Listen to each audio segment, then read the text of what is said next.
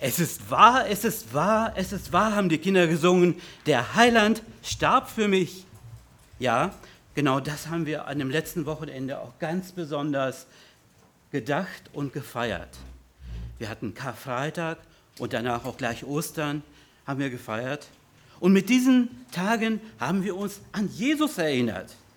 Wir haben uns erinnert, dass er für unsere Schuld und Sünden am Kreuz auf Golgatha bezahlt hat. Mit der Auferstehung von den Toten hat Jesus den Sieg über Hölle, Tod und Teufel errungen und macht jedem Menschen nun den Weg frei zu Gott. Jeder Mensch kann jetzt das Gnadengeschenk Gottes annehmen und ewiges Leben bekommen. In einigen Wochen feiern wir auch Pfingsten und dann Himmelfahrt. Und da denken wir daran, dass an der Stelle die Zeit der Gemeinde anfängt. Wenn wir an die Zeit zurückdenken, da waren die ersten Christen und diese ersten Christen breiteten das Wort Gottes, das Evangelium von Jesus Christus aus in die Welt und die Menschen kamen zum Glauben. Auch Paulus war damals einer von denjenigen, die sich voll und ganz gegen Jesus gestellt hat, die, der gegen ihn gekämpft hat und Menschen sogar ins Gefängnis gesteckt hat, die an Jesus geglaubt haben. Und auch dieser Paulus kam zum Glauben an Jesus Christus. Und so machte nun der Apostel Paulus sich auch jetzt selbst auf auf Missionsreisen um diese frohe Botschaft von Jesus weiter zu verkündigen. Und auf der zweiten Missionsreise, da kam Paulus mit seinen Mitarbeitern Silas und Timotheus auch, circa 50 nach Christus.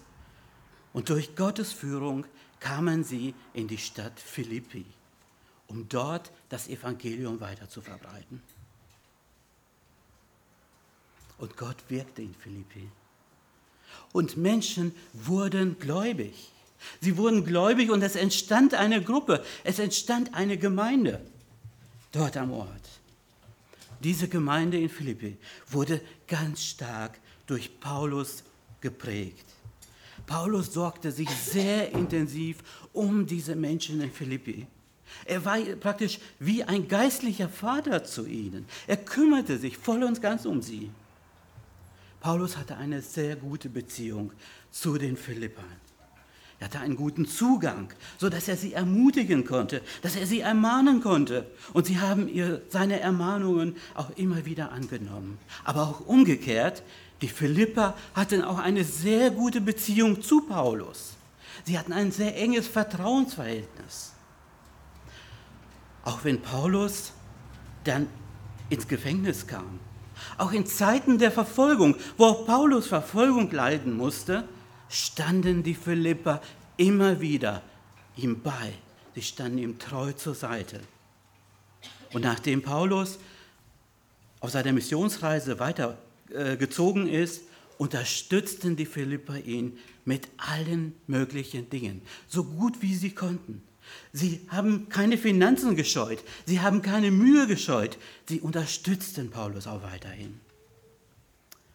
Und als Paulus jetzt circa zehn Jahre später in der römischen Gefangenschaft war, schickten die Philipper ihren Mitarbeiter Epaphroditus, um Paulus Unterstützung zu bringen, um Paulus wieder beizustehen und zu helfen, ihn zu ermutigen.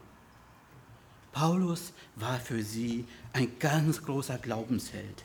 Paulus war für sie ein Vorbild, ein, eine ganz wichtige Respektperson auf die sie aufschauten.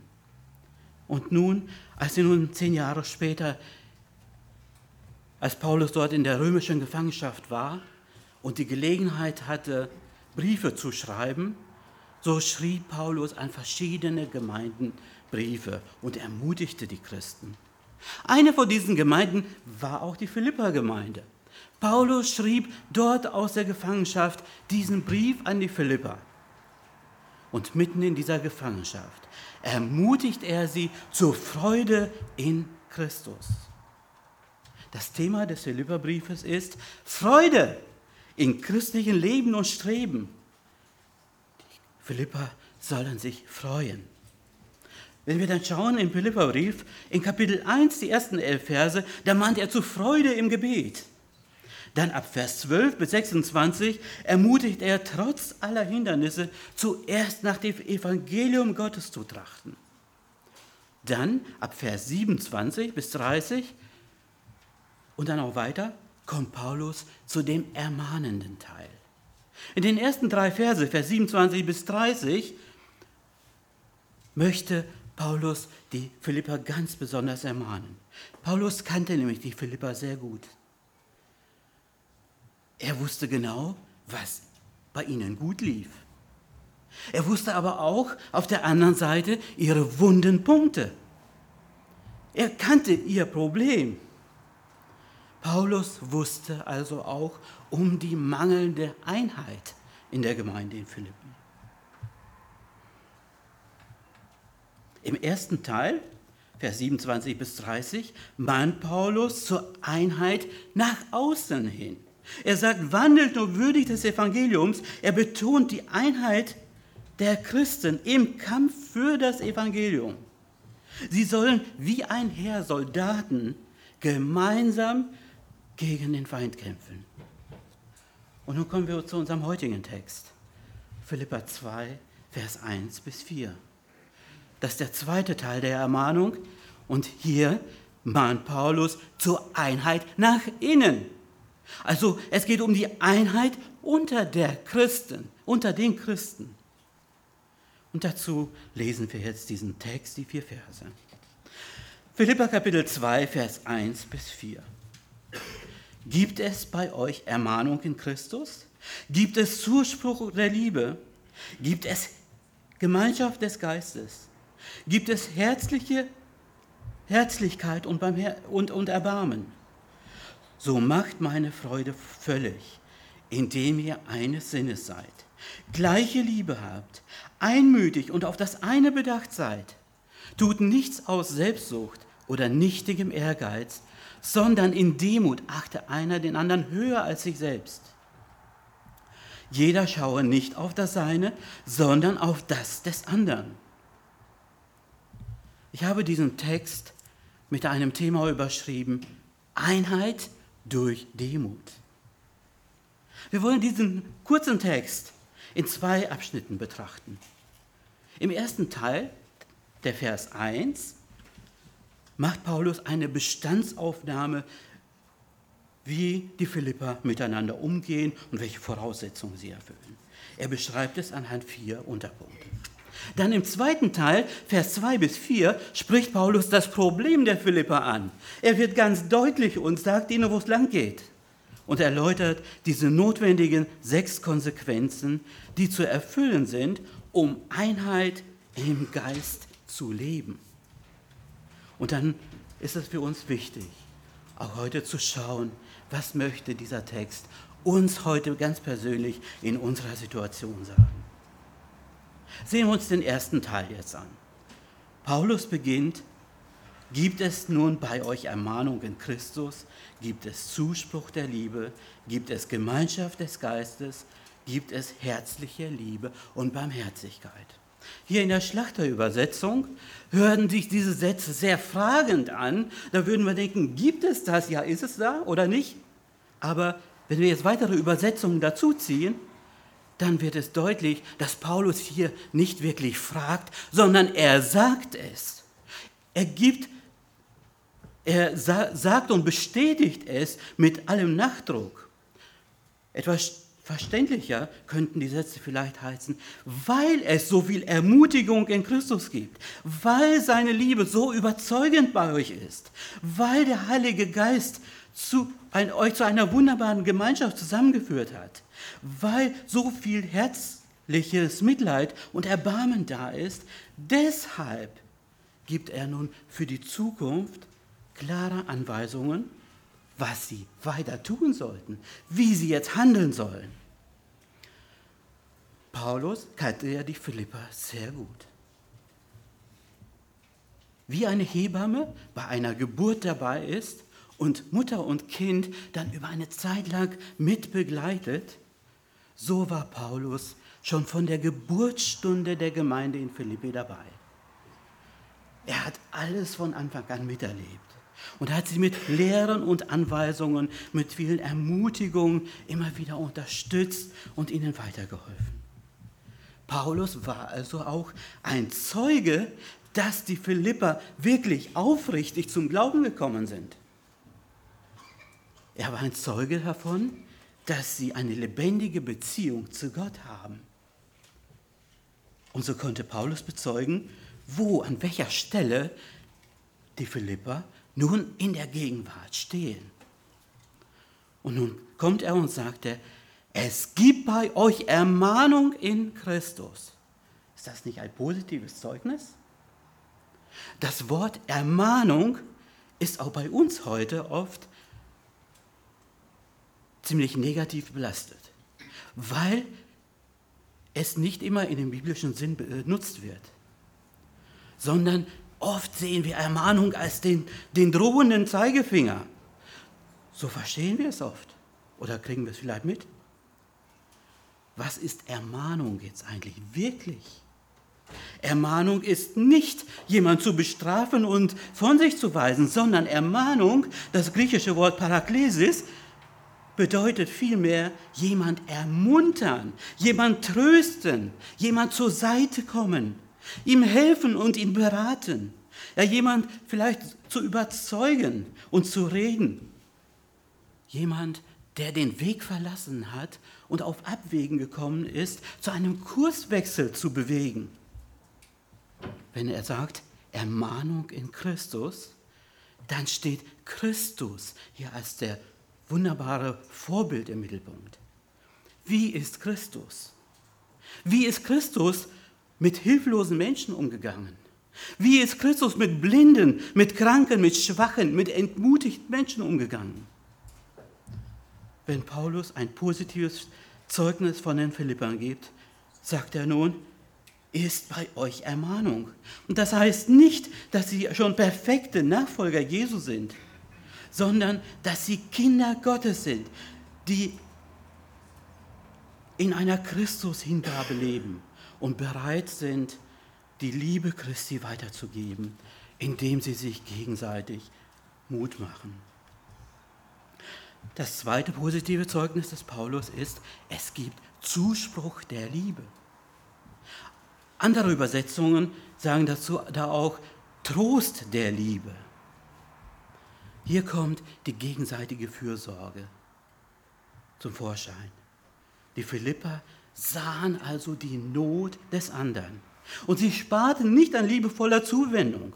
Sie wurden praktisch, indem sie Paulus zum Beispiel in der Missionsarbeit unterstützt haben. Sie ließen die Menschen nicht einfach hängen. Auch beim Zuspruch der Liebe, auch bei all dem Trost ist Jesus immer noch das allerbeste Beispiel. Denken wir doch einmal an Lazarus. Lazarus ist gestorben. Und die beiden Schwestern, Maria und Martha, bleiben nun alleine. Wenn wir uns überlegen, was das in der damaligen Zeit hieß, keinen Mann um sich zu haben, der um sie gekümmert hat, da war das für sie die Katastrophe. Die waren voll und ganz am Ende. Die waren fix und fertig. Und dann kam Jesus. Und Jesus kam und tröstete sie und weckte Lazarus von den Toten auf. So kann Jesus trösten. Auch beim Zuspruch der Liebe waren die Philipper ganz bestimmt nicht perfekt. Aber es war ihnen ein riesengroßes Anliegen, die Not des anderen zu sehen und mit hingebungsvoller Liebe zu trösten und zu handeln. Die dritte Voraussetzung, die Paulus hier anspricht, es gibt Gemeinschaft des Geistes. Woher kommt denn die geistliche Gemeinschaft? Die Gemeinde in Philippi besteht ja aus wiedergeborenen Kindern Gottes. Das heißt, sie haben Gottes Vergebung, sie haben Gottes Gnade angenommen. Und seitdem wohnt der Heilige Geist in ihnen. Der Heilige Geist wohnt in ihrem Leben. Und da, wo der Heilige Geist wohnt, da handelt er auch. Da verherrlicht er Jesus. Er befähigt zum Zeugnis. Der Heilige Geist überführt den Sünder. Er schenkt Heilsgewissheit. Er gibt Sieg über Sünde. Er wirkt Frucht des Geistes. Und so könnten wir diese Reihe immer weiter fortführen, wie der Heilige Geist im Leben eines Gläubigen wirkt. Und wenn die Gläubigen sich von diesem Geist Gottes leiten lassen, dann können sie auch eine gute geistliche Gemeinschaft haben. Und der Geist Gottes führt die Christen so, dass sie alle ein gemeinsames Ziel verfolgen, nämlich das Ziel, Gott alleine zu verherrlichen. Es war also das große Anliegen der Philippa, in guter Gemeinschaft des Geistes zu leben und damit Gott zu verherrlichen. Und das vierte und die vierte und letzte Voraussetzung, die Paulus jetzt hier in Vers 1 erwählt, erwähnt, es gibt bei euch Herzlichkeit und Erbarmen. Luther übersetzt es herzliche Liebe und Barmherzigkeit. Und damit kommt Paulus sogar von den Fakten, die man mit dem Verstand verstehen kann, sogar ein Stück weit auch auf die Gefühlsebene. Herzlichkeit. Herzlich zu sein heißt, sich mit den Menschen zu identifizieren, sich auf die Ebene des anderen einmal herunterzukommen und ihn versuchen zu verstehen, sich in seine Situation zu versetzen, die Not des anderen zu sehen und verstehen und mit Mitgefühl und Anteil haben dabei sein.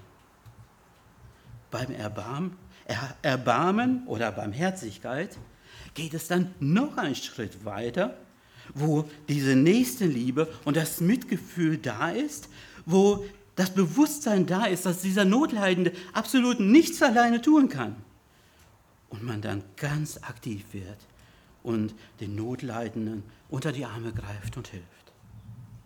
Barmherzigkeit ist auch Warmherzigkeit, wo Hilfesuchenden liebevolle Erstversorgung bekommen und offene Ohren finden, die wirklich zuhören.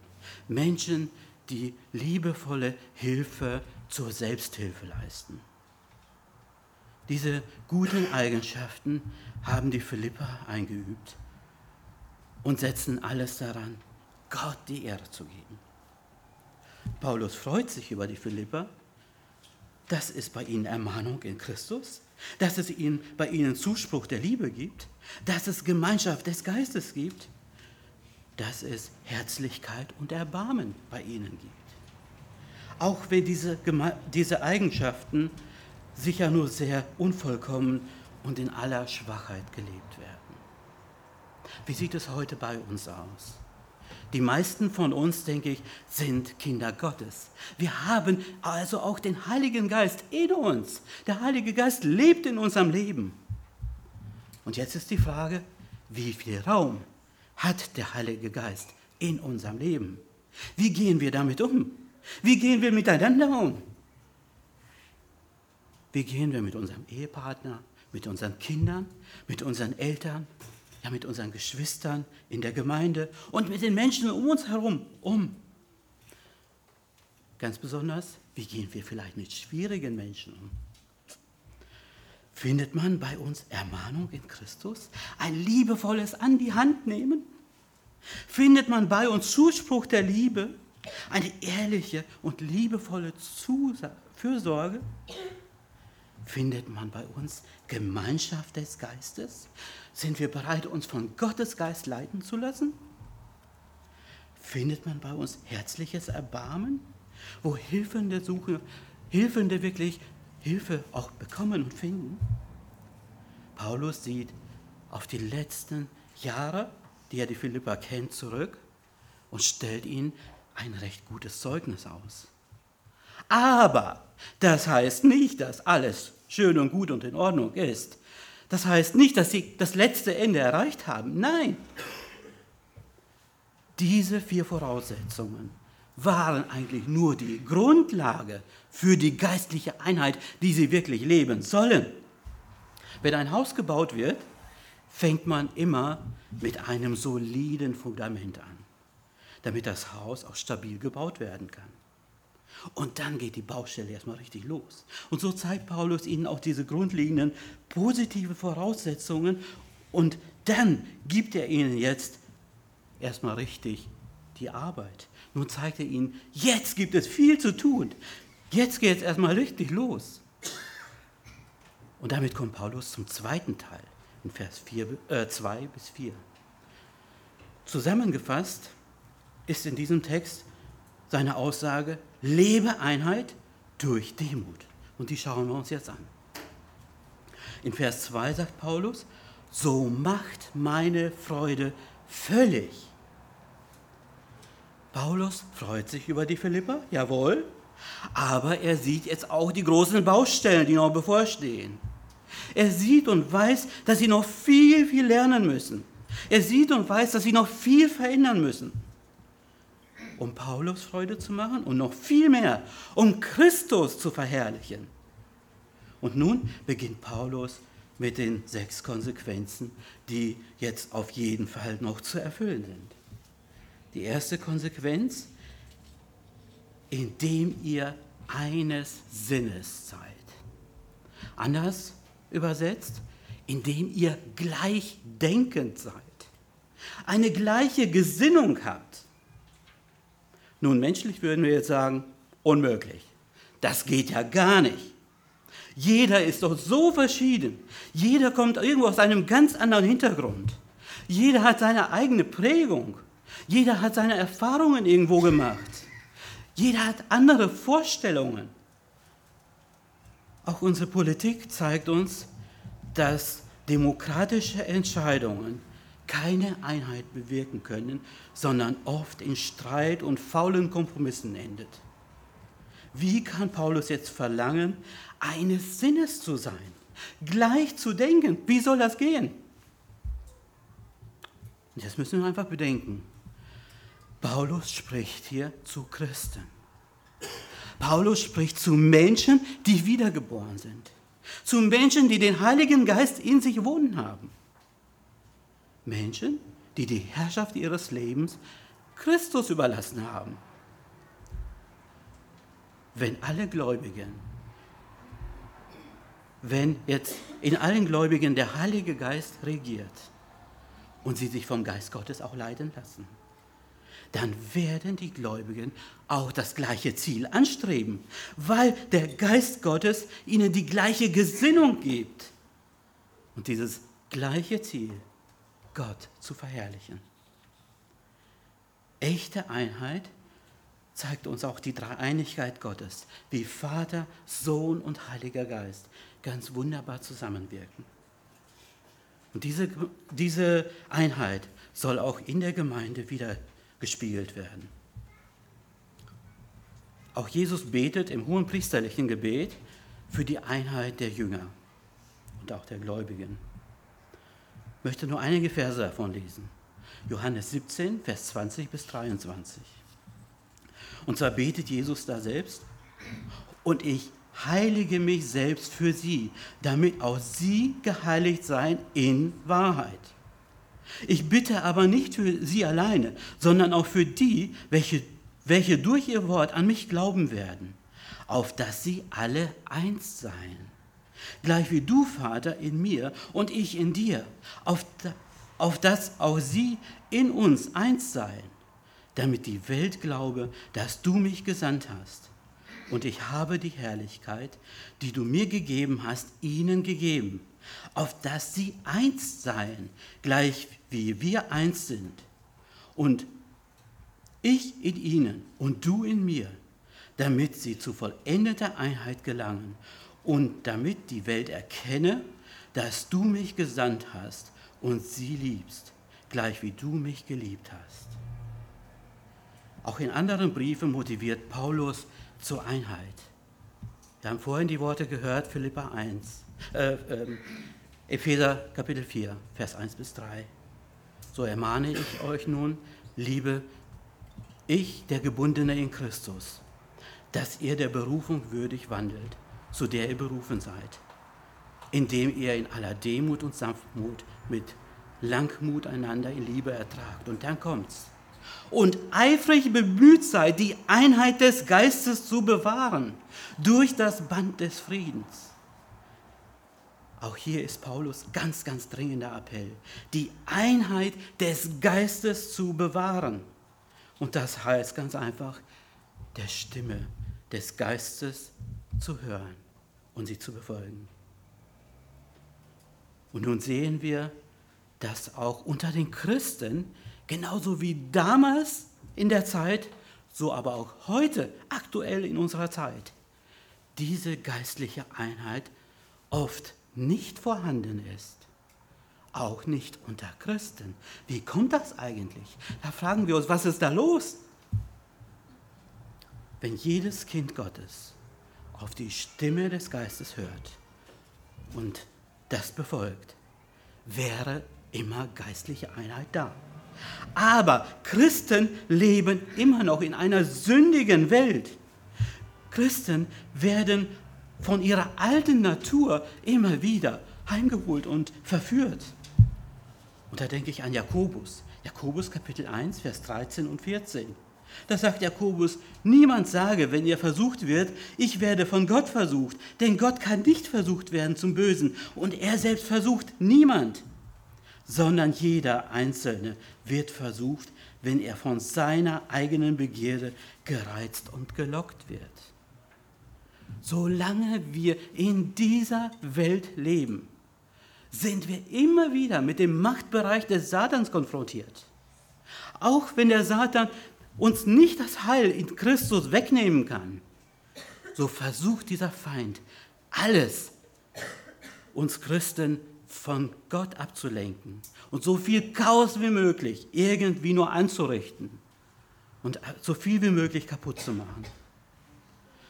Und genau das können wir auch hier in Philippi beobachten. Es ist auch in Philippi dem Feind gelungen, Streit und Uneinigkeit anzurichten. Wir haben alleine mindestens drei Beispiele im Philipperbrief. Philippa Kapitel 1, Vers 15 bis 17. Einige verkündigen zwar Christus aus Neid und Streitsucht, da geht schon los, andere aber in guter Gesinnung. Diese verkündigen Christus aus Selbstsucht, nicht lauter, indem sie beabsichtigen, meine Fesseln noch Bedrängnis hinzuzufügen, jene aber aus Liebe, weil sie wissen, dass ich zur Verteidigung des Evangeliums bestimmt bin. Es geht hier in diesem Text um Christen. Es geht um Kinder Gottes, die bewusst dem Evangelium Gottes großen Schaden zufügen, weil sie sich von falschen, von ich-süchtigen Motiven leiten lassen. Das zweite Beispiel, Philippa 3, Vers 2. Da sagt Paulus, habt Acht auf die Hunde, habt Acht auf die bösen Arbeiter, habt Acht auf die Zerschneidung. Auch hier wieder Menschen, die dem Evangelium ganz bewusst Schaden zufügen, indem sie Gesetzlichkeit über das Evangelium stellen und die Christen durcheinander bringen wollen. Und noch ein Beispiel, Philippa 4, Vers 2. Da sagt Paulus, ich ermahne Euodia und ich ermahne Syntyche, eines Sinnes zu sein in dem Herrn. Das sind zwei Frauen, die sich absolut nicht miteinander klarkommen, die sich nicht verstehen können. Paulus erläutert hier nichts weiteres über diese Situation. Tatsache ist aber, dass solche Streitereien unter Christen ein schlechtes Zeugnis sind und das Evangelium so richtig durch den Schmutz ziehen. Und deshalb ist Paulus so wichtig, dass Einheit im Geist da ist.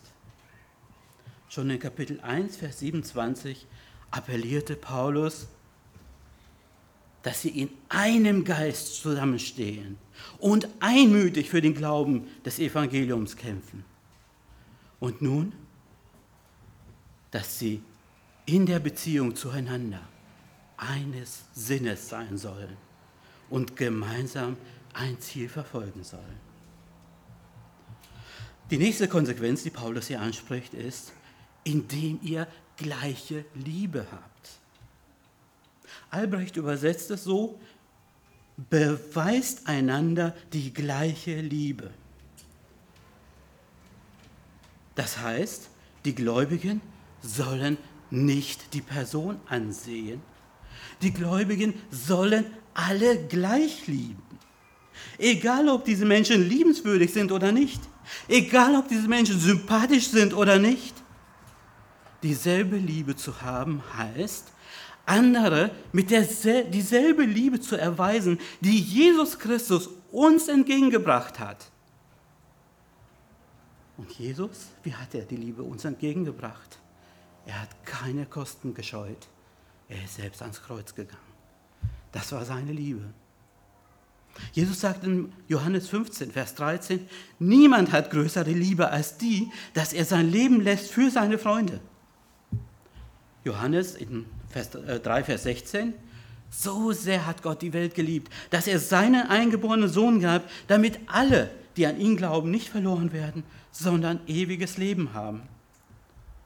Diese Liebe, um die es hier geht, ist nicht eine freundschaftliche Phileo-Liebe, wo es um Sympathie, eine schöne Beziehung äh, geht, wo einfach diese freundschaftlichen Dinge die Rolle spielen. Nein, diese Liebe ist auch nicht eine gefühlsmäßige, erotische Liebe, die eigentlich viel mehr in die Ehe reingehört. Hier geht es um die Agape-Liebe, die Liebe, die mit Hingabe und Aufopferung ganz praktisch wird und zum Vorschein kommt. Diese Liebe hat nicht mit schönen Gefühlen, mit prickelnden Gefühlen zu tun. Nein, nein, viel weniger. Diese Liebe ist eine Willensentscheidung die unser Denken und Wollen voraussetzt. Und mit dieser hingebungsvollen Liebe kann man selbst die größten Feinde lieben. Denken wir einmal, wie es Jesus gemacht hat. Wir haben es erst vor einer Woche gefeiert. Als Jesus dort am Kreuz auf Golgatha hing, sah er die Menschen vor sich. Er sah die Menschen, die ihn verhöhnt und verspottet haben. Er sah die Menschen, die ihn angespielt haben, die ihn geschlagen hatten und die ihn letztendlich ans Kreuz genagelt haben. Und er betet zu seinem Vater, Vater, vergib ihnen, denn sie wissen nicht, was sie tun. So sieht hingebungsvolle Liebe aus. Paulus Anforderung an die Philipper ist auch sehr hoch.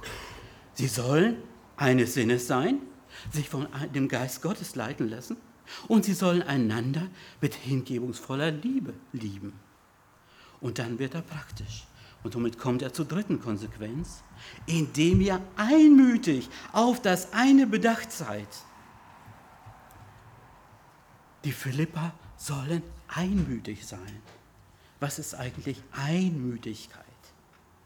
Einmütigkeit ist ein Vereintsein im Geist, ein Zusammengeseeltsein, ein Zusammengeschweißtsein, ein fester Zusammenhalt in Christus zu sein. Paulus sagt in Philippa 2, Vers 5, denn ihr sollt so gesinnt sein, wie Christus Jesus auch war. All die Wünsche, Leidenschaften und Ziele sollen nur auf Jesus gerichtet sein. Einmütigkeit heißt, gemeinsam gute Absichten zu verfolgen. Das beste Beispiel ist wahrscheinlich doch noch die Einmütigkeit in der ersten Gemeinde. Da lesen wir in Apostelgeschichte 4, Vers 32, die Menge der Gläubigen aber waren ein Herz und eine Seele. Auch nicht einer sagte von ihnen, dass seine Güter, äh, von seinen Gütern, dass sie sein wären, sondern es war ihnen alles gemein. Die erste Gemeinde war, waren in ihrem geistlichen Zusammenhalt so fest miteinander verbunden, es war so intensiv, dass sie sich selbst ihren Besitz geteilt haben. In den späteren Jahren wurde das wieder rückläufig und die Christen lebten immer mehr in dieser, immer weniger in dieser Gütergemeinschaft. Und doch betont Paulus immer wieder ganz stark, dass Christen doch mindestens in den Grundsätzen des Glaubens absolut einmütig an einem Strang ziehen sollen. In Römer 15, Vers 5 bis 7, sagt Paulus, der Gott aber der Geduld und des Trostes gebe euch, dass ihr einträchtig gesinnt seid untereinander, Christus Jesus gemäß damit ihr einmütig mit einem Munde Gott lobt, den Vater unseres Herrn Jesus Christus. Darum nehmt einander an, wie Christus euch angenommen hat, zu Gottes Lob. Ein ja vielleicht sehr schwaches Beispiel für Einmütigkeit ist unser Chor. Wir haben ihn vor, einem Jahr, äh, vor einer Woche erst gehört. Aber wie ist das in einem Chor? Der Chor besteht aus ganz verschiedenen Menschen, die total verschieden sind, die alle anders sind. Sie singen sogar verschiedene Stimmen. Aber in diesem Chor kann nicht jeder tun, was er will. Wenn alle Chorsänger einmütig den einen Text, die Noten, äh, dafür nehmen, dass sie sich daran halten, wenn alle Chorsänger die Anweisungen des Dirigenten befolgen, dann kommt es zu einem schönen und harmonischen Gesang. Und genauso stellt Paulus auch das Wort Christi in den Vordergrund und appelliert gemeinsam, einmütig auf die Stimme des Geistes zu hören und sie zu befolgen. Und dann kommt ein gutes Ergebnis dabei raus. Dann kommt Paulus zu der vierten Konsequenz. Und diese Konsequenz ist etwas anders. Es ist eine Warnung. Eine Warnung möchte immer wieder vor schwerwiegenden Folgen bewahren. Eltern warnen auch ihre Kinder. Geh niemals alleine über die rote Ampel, äh, geh niemals über die rote Ampel. Verlass nie den sicheren Weg. Geh niemals mit einem fremden Menschen mit. Das sind also typische Warnungen, die wir als Eltern den Kindern vielleicht mitgeben. Warum machen wir das? Die Eltern wissen, dass gerade da die Gefahren lauern und die Kinder in große Gefahr geraten können. Und genauso warnt Paulus auch die Philipper. Und Paulus sagt jetzt, tut nichts aus Selbstsucht oder nichtigem Ehrgeiz. Was heißt Selbstsucht?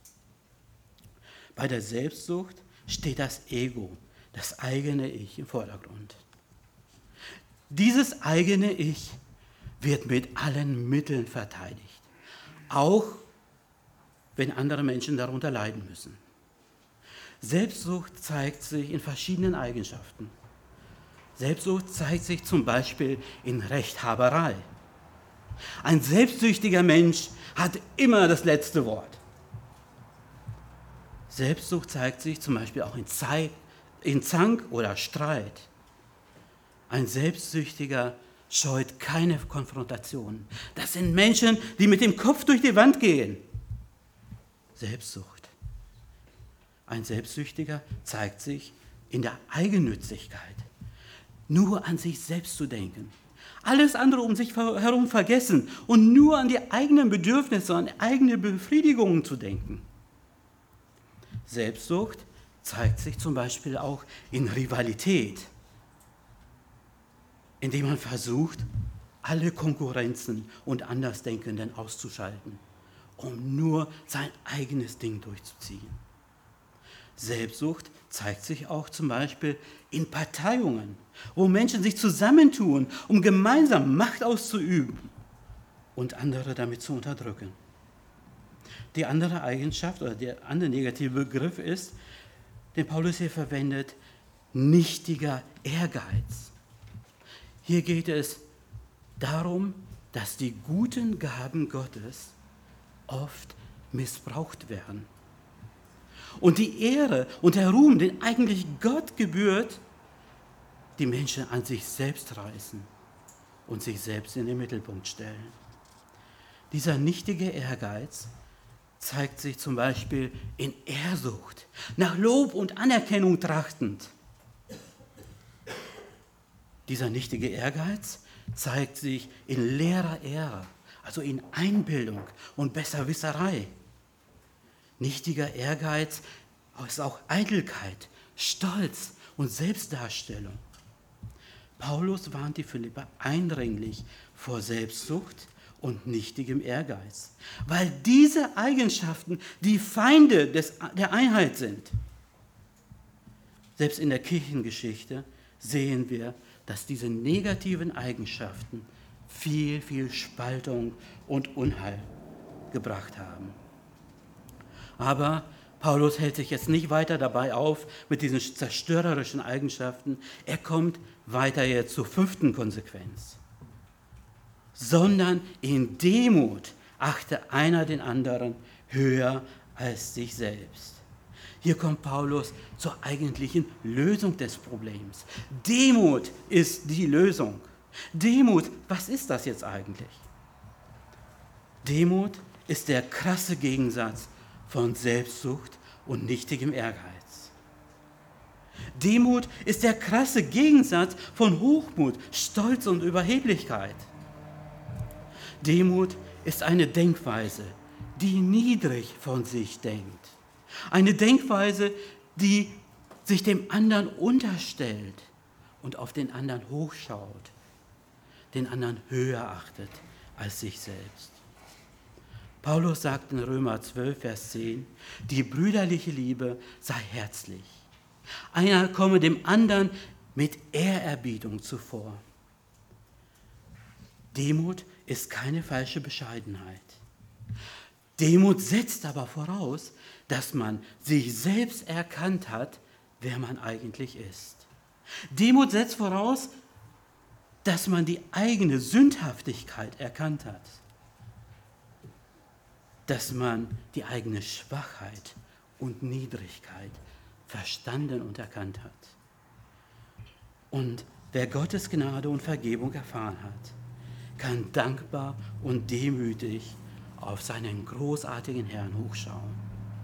Und wer seine Unvollkommenheit zugibt, kann auch, in, auch den anderen höher achten als sich selbst. Petrus ermahnt in 1. Petrus 5, Vers 5, alle aber miteinander, haltet fest an der Demut, denn Gott widersteht dem Hochmütigen, aber dem Demütigen gibt er Gnade. In Demut einer den anderen höher zu achten, ist eine Tugend, die für uns Christen absolut in den Alltag gehören sollte. Ganz besonders die Christen, die in irgendeiner Verantwortung stehen, in der Familie, in der Gemeinde, im Beruf, im ganzen Umfeld, wo wir sind, wo wir in Verantwortung sind. Das sollte Demut für uns selbstverständlich sein. Wir sollen Vorbilder sein in einer demütigen Haltung unseren Mitmenschen gegenüber. Und so kommt Paulus jetzt zu der letzten Konsequenz, die eine Folge von Demut auch ist. Jeder schaue nicht auf das Seine, sondern auf das des anderen. Hier kommt Paulus mit einem ähnlichen Wortspiel wie bei der Selbstsucht. Jeder schaue nicht auf das Seine. Wir leben in einer gefallenen Welt, wo die Prioritäten sehr ich-bezogen sind. Zuerst komme ich und dann komme ich und dann kommt noch einmal ich und irgendwann dann ist dann der Nächste dran und ja, irgendwann dann auch mal Gott. Das ist leider der Trend heute. Diesem Denken möchte Paulus ein ganz klares Stoppzeichen setzen. Jeder schaue nicht auf das Seine, sondern jeder auf das des anderen. Für Kinder Gottes steht die Liebe Gottes immer an der ersten Stelle. Dann ist der Nächste dran und erst dann ist man selbst dran. Paulus fordert hier ein klares Umdenken. Auch wenn die Masse der Menschen ich-süchtig lebt, sollen Kinder Gottes anders sein. Trotz all dem sollen Kinder Gottes gegen den Strom schwimmen und selbstlos sein. Und dann aktive Nächstenliebe praktizieren, auch wenn es vielleicht Zeit, Kraft und Geld kostet zu investieren, um der Not zu begegnen. Mit diesen ermahnenden Worten möchte Paulus die Philippa wachrütteln. Paulus spricht ganz offen die mangelnde Einheit in Philippi an und er zeigt ihnen die Lösung, was sie tun sollen. All diese sechs Konsequenzen weisen auf Demut hin. Wenn sie eines Sinnes sein wollen, müssen sie demütig sein und sich unter die Leitung des Geistes stellen. Gleiche Liebe, wenn sie gleiche Liebe haben sollen, dann müssen sie in Demut das Sympathiedenken aufgeben. Wenn sie einmütig sein sollen, dann müssen sie auf andere achten und sich demütig unterstellen. Wenn sie auf Selbstsucht und nicht, nichtigem Ehrgeiz verzichten sollen, müssen sie demütig auf ihr Ego verzichten. Wenn sie andere höher achten sollen, müssen sie demütig sein. Wenn sie selbstlos sein sollen und anderen den Vortritt gewähren sollen, dann müssen sie sich demütig unterstellen. Paulus möchte den Philippern einfach einschärfen, dass geistliche Einheit nur in einer demütigen Haltung möglich ist. Aber dieses Wort gilt jetzt nicht nur der Gemeinde in Philippi. Auch heute haben wir diesen Text aktuell vor uns liegen. Und dieses Wort möchte auch uns genauso aktuell ansprechen. Auch heute brauchen wir Einheit. Aber nicht die Einheit, wie es oft unter den Religionen gemacht wird, dass da eine Vermischung stattfindet und dass man alles Mögliche einheitlich zusammenmischt. Nein, wir brauchen geistliche Einheit, wo Christus im Mittelpunkt steht. Geistliche Einheit bekommen wir durch Demut, indem wir uns einander unterstellen. Sind wir bereit, unseren Sinn von Gottes Geist prägen zu lassen, um eines Sinnes zu sein? Dann brauchen auch wir heute Demut. Sind wir bereit, unser Sympathiedenken an den Nagel zu hängen und uns gegenseitig anzunehmen? dann brauchen auch wir heute Demut. Sind wir bereit, uns einzufügen und einmütig zu sein, dann brauchen auch wir heute Demut. Sind wir bereit, unsere Ich-Sucht, unsere Ich-Bezogenheit darauf zu verzichten, dann brauchen auch wir Demut. Sind wir bereit, den anderen höher zu achten, dann brauchen wir Demut. Wenn wir bereit sind, selbstlos zu sein und anderen den Vortritt zu lassen, dann brauchen auch wir, genauso wie die Philippa damals, Demut. In diesem kurzen Text aus dem Philipperbrief zeigt Paulus zuerst die Voraussetzungen für geistliche Einheit auf. Und er fordert die Christen, wie damals, so auch heute, auf, geistliche Einheit durch Demut zu leben. Möge der Herr uns bei all dem auch weiterhin segnen. Amen.